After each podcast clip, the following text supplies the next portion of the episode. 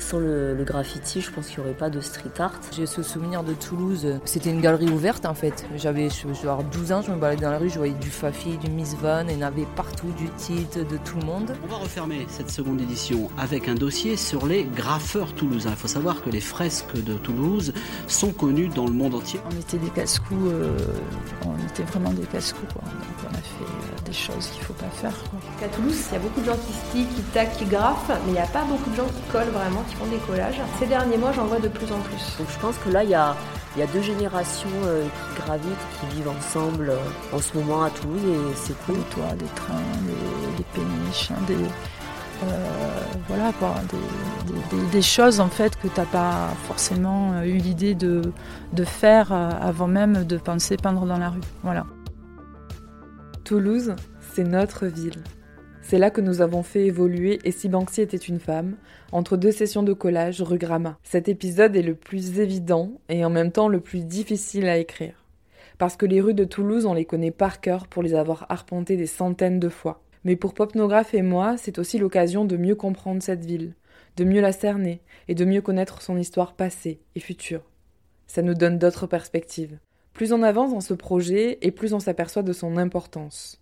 Pour moi, c'est avant tout une question de visibilisation, de replacer les femmes street artistes dans la plus grande histoire, celle qu'on a en commun, celle de l'art urbain, celle qui sera dans les livres scolaires, celle qu'on racontera, qu'on dira aux futures générations. C'est aussi important de décloisonner les récits hors des grandes capitales. Et l'histoire de l'art urbain à Toulouse est un récit passionnant. Toulouse, c'était une ville de graffiti, une galerie à ciel ouvert, enracinée dans l'histoire de l'art urbain. Dans les années 90, Toulouse était la deuxième ville du graffiti en France. Et si cette culture n'existe plus vraiment dans le centre de la Cité Rose aujourd'hui, les street artistes sont bien là, présentes et présents. Alors, est-ce que déjà tu peux te présenter? Alors, je suis Mademoiselle Kat. Je suis née en 1993. Mademoiselle Kat, c'est une pionnière. Je photographie beaucoup la rue avant de commencer euh, à peindre dans les rues. Et ce qui m'intéressait beaucoup, c'était les murs. Voilà, je, m'intéressais beaucoup à ce qui se passait déjà sur les murs. Et ça, c'était vraiment début 90.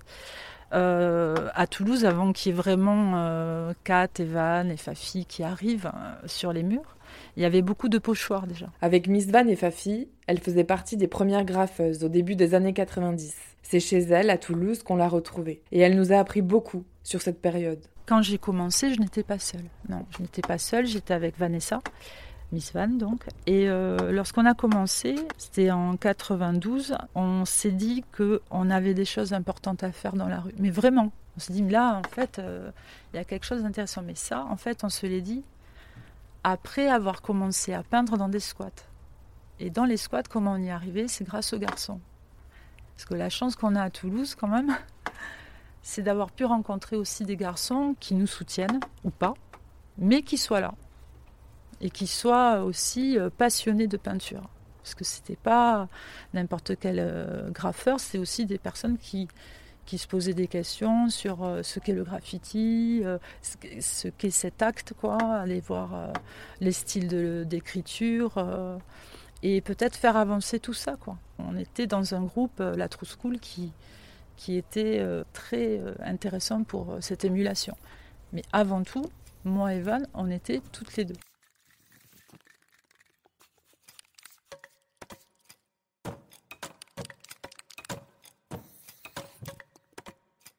Dans le livre True School, une histoire du graffiti à Toulouse d'Olivier Gall, on découvre deux choses. La première, c'est l'impact national et international qu'ont eu les pionniers et pionnières du graffiti à Toulouse.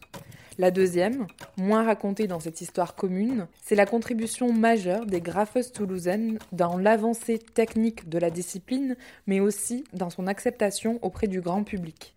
Ainsi, on peut lire les garçons s'invitent à leur tour dans les ruelles du vieux Toulouse en vue d'y exposer au grand jour l'étendue de leur talent artistique.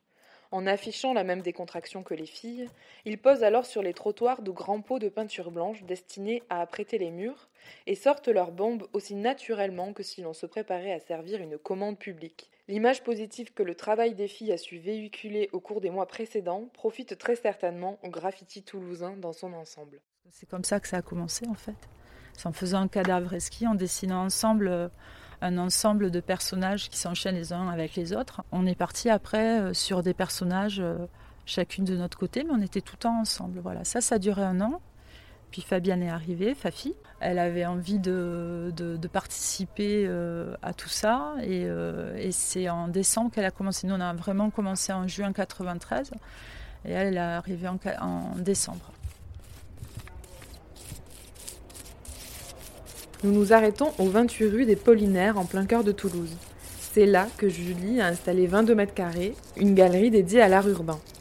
Bienvenue à la galerie 22 mètres carrés. Donc c'était ça aussi, l'idée proposer un format original, un support original. Elle y fait venir deux ou trois artistes pour des expositions qui durent en moyenne 4 semaines. Dans ces 22 mètres carrés, les artistes accrochent leurs œuvres, mais un mur est dédié à la réalisation d'une fresque. Et entre chaque expo, Julie enfile son casque de chef de chantier pour tout remettre à neuf.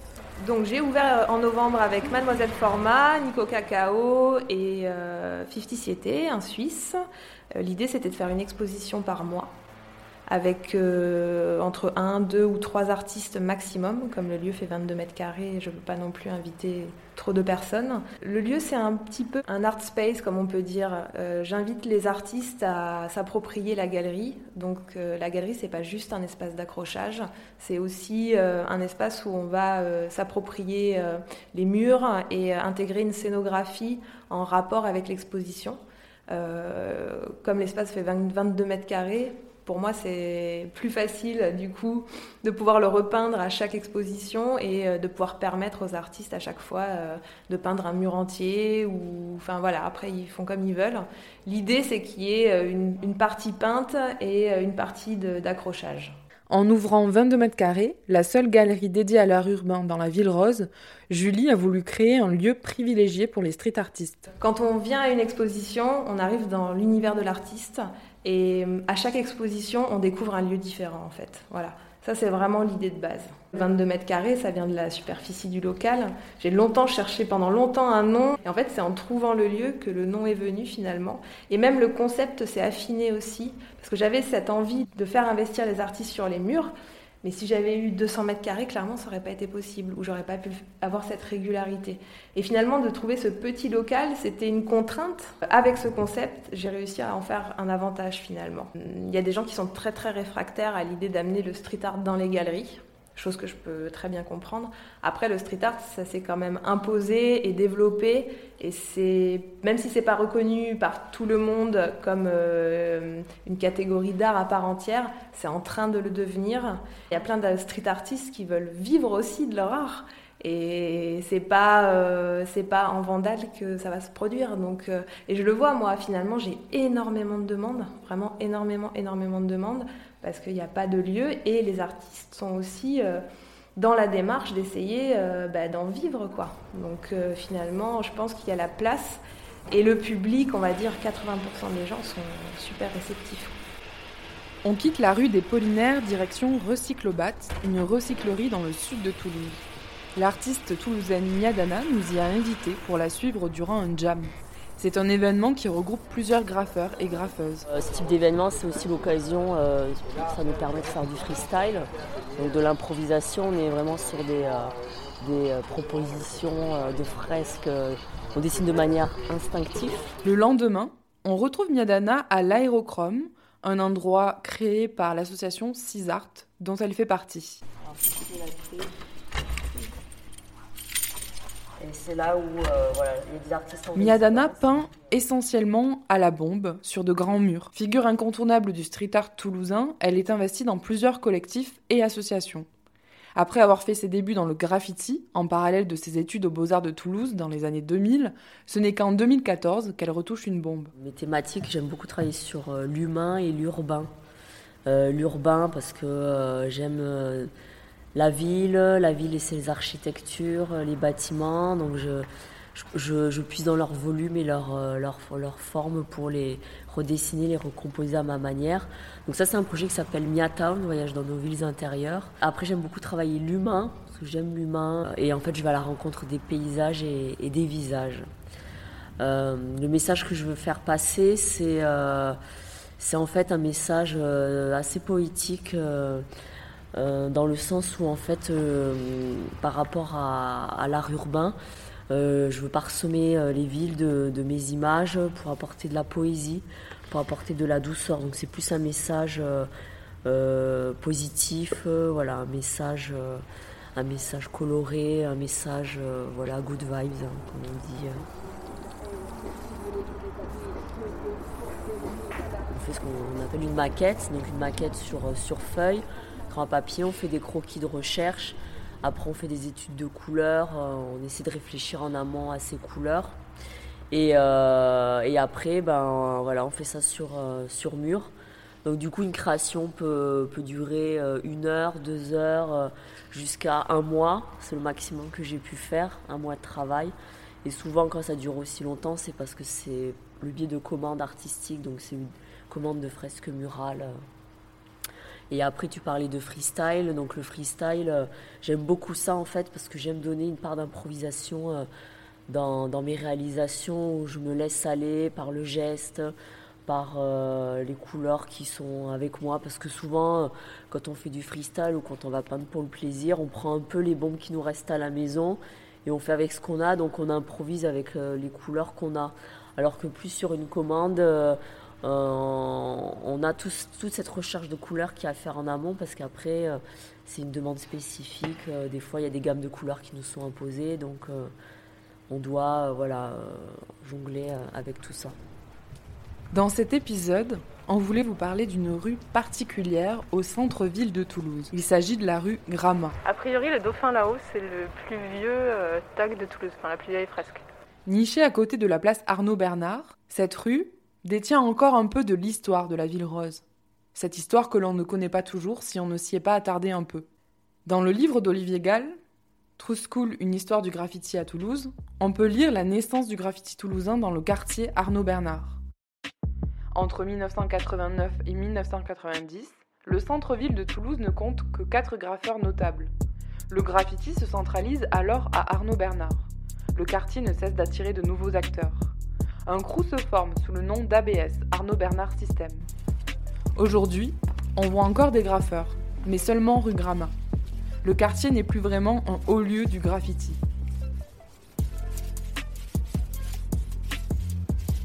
Dans la rue Gramma, tout est peint. Il ne reste presque plus de place. Les portes des habitations sont recouvertes de graffiti, de collages, d'imagination. La police passe, mais elle ne course plus les graffeurs.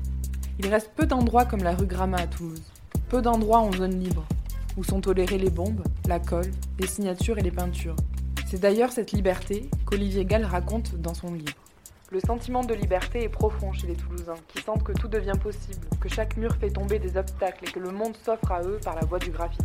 Son livre raconte la suite, les articles de presse délétères envers les graffitis, les tentatives de cloisonner graffeuses et graffeurs dans de petits espaces, le nettoyage de la ville, à partir des années 2000. Mais la rue Gramma, c'est une rue parallèle, coincée dans un autre espace-temps, celui des années 90, car tout y est encore possible, et c'est un musée à ciel ouvert. Pour certains graffeurs, c'est très difficile de parler de graffiti comme d'une forme d'art. C'est plutôt une forme d'action, c'est un jeu, c'est pas c'est pas quelque chose euh, qui est réfléchi, c'est euh, euh, c'est intuitif.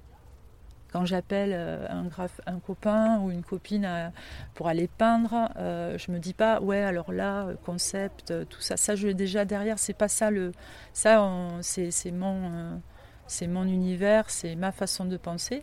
Et là, quand tu me parles bah, la relation avec les filles, ça c'était vraiment le fun.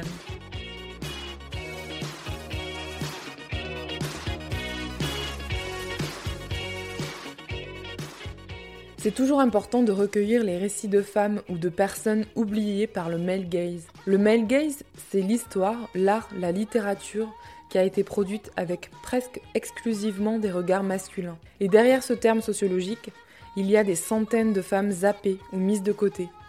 Alors oui, c'est important de les inclure dans nos récits communs. Mais c'est aussi important de mettre des dessins ou des peintures de femmes dans la rue. Mademoiselle Forman n'est plus à présenter, tant son style est reconnaissable. Dans les rues toulousaines, elle pose des dessins originaux, faits sur du papier craft, qui représentent le plus souvent des femmes au parcours inspirant. Nous l'avons rencontrée dans un café, à Toulouse, et elle nous a raconté son parcours, fait de graffiti, de collage et d'art. Alors, euh, moi, c'est Julia, je vis à Toulouse et euh, ben, je suis en fait graphiste et illustratrice. J'ai eu fait du graffiti pendant très longtemps et euh, on peut dire ouais, aujourd'hui que je fais du street art. Ce que j'aime, c'est dessiner des femmes. Donc, il y a six ans, je me suis je me suis lancée dans une série, en fait, euh, j'ai, fait, j'ai dessiné cinq filles, cinq femmes connues bon, qui sont mortes, donc un hommage. J'étais aussi en sociologie du genre, c'est-à-dire que j'ai étudié la place de la femme dans la société. Donc j'arrivais à mêler un peu euh, ce truc artistique avec euh, une volonté de défendre quelque chose dans ma vie. Donc je suis partie là-dessus, j'ai fait des illustrations papier à la base, hein. j'ai complètement lâché la rue. De temps en temps, pour faire un petit remember, je repartais graffer avec mes copines, mais bon, c'était plus du tout l'envie que j'avais. Et petit à petit, dessin noir et blanc, euh, feuilles, papier, je me suis dit, euh, j'ai envie de retourner dans la rue à un moment. Consciente que la place des femmes dans le milieu du graffiti et plus récemment dans le milieu du street art est complexe, Mademoiselle Format raconte comment, à l'époque où elle faisait du graffiti, elle s'est constituée un crew et a fait sa place dans ce milieu. Et il y a ça aussi, c'est le crew hein, dans le graffiti, c'est qu'il y a un moment où tu peux pas te peindre seul en fait. Il y en a hein, des mecs qui peignent seuls, mais il y a un moment où tu as besoin de créer un crew, c'est-à-dire tu trouves trois lettres et c'est, euh, cette équipe-là va poser ce crew-là. Donc se réunir en équipe en fait. Et on ne s'est senti pas obligé, mais on s'est dit, ben nous aussi on va faire notre équipe en fait. Donc c'était euh, Sistas Graphics. Ce qui me plaisait pas forcément au début, j'étais là, prenez ce que vous voulez les filles, je m'en fous. Dans le mot, on comprenait qu'on était des filles, quoi. Ça me dérangeait un peu, mais finalement, c'était l'idée, c'était vraiment d'être entre nous. Donc c'est parti comme ça, et puis petit à petit, euh, ben, on n'a pas fait rentrer de mecs dans le crew. On n'a pas forcément rencontré d'autres filles non plus dans le graffiti, hein, parce qu'on continuait à aller sur des jams et tout. On a rencontré quelques-unes qui étaient souvent d'ailleurs avec leurs copains graffeurs, parce que c'est et je peux pas cracher dessus, c'est comme ça que j'arrive dans le milieu de toi-même toute seule chez toi, tu ne vas pas te dire je vais faire du graffiti. Mais tu te mets en couple avec un graffeur, tu vas plus t'ouvrir une porte en te disant ben, je vais faire moi aussi ça en fait. La nuit, aller toute seule faire un mur au début quand tu as 14 ans, c'est hyper chaud de se motiver, de se dire bon ben tu prends des risques, euh, les gens ils comprennent pas, il y en a ils vont venir te faire chier parce que ça arrive souvent, hein, les cowboys j'appelle ça, c'est même pas les flics, c'est les gens qui viennent te dire euh, ce que tu fais c'est de la merde, sans regarder ce que tu es en train de faire juste parce que c'est illégal. Ça a changé après voilà en me disant ben, maintenant j'ai des copines, on est, on est, on est quatre, c'est hyper légitime, donc on y va, quoi. C'était une question de légitimité Un petit peu, ouais, ouais, carrément. C'est assez négatif ce que je veux dire, mais il y a des femmes dans l'art aujourd'hui qui se satisfont d'être femmes. C'est-à-dire que techniquement, elles vont pas pousser parce que, euh, en fait, euh, ben, bah déjà on, te reconnaît facilement. Moi on m'a dit plein de fois je t'ai vu là alors que moi bah, les mecs qui me disaient ça je, je m'en souvenais pas. C'était des cinquantaines de mecs donc je retenais pas. Moi mademoiselle Formand me retenait parce que j'étais la petite blonde euh, qui était en haut de l'échelle. Donc c'est vrai que tu as une place à faire qui est un peu plus facile à prendre à un moment. On se souvient plus de toi, on va dire, parce que tu es une fille. Quand j'ai rencontré ces filles-là, elles avaient une technique de fou. Il y en a une qui est partie au Canada, maintenant elle s'appelle Wuna, qui faisait des persos et tout.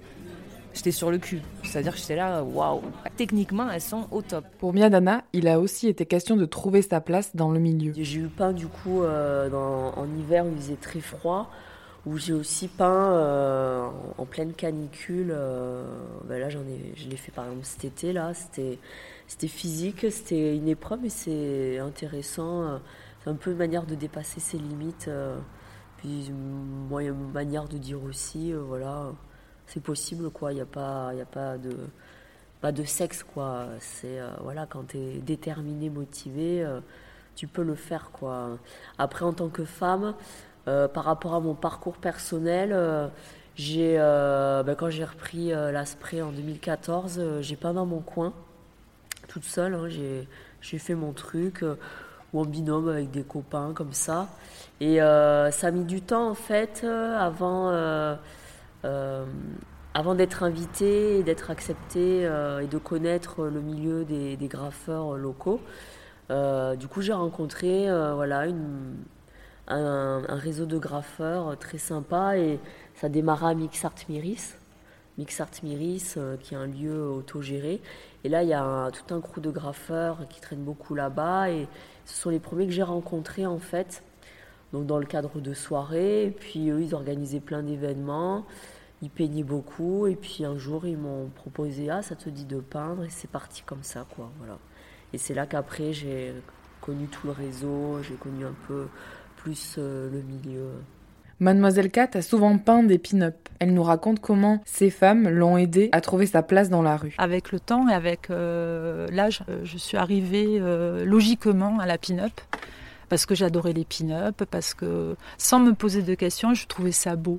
En revenant aussi sur leur histoire, j'ai compris que c'était pas si sexiste que ça.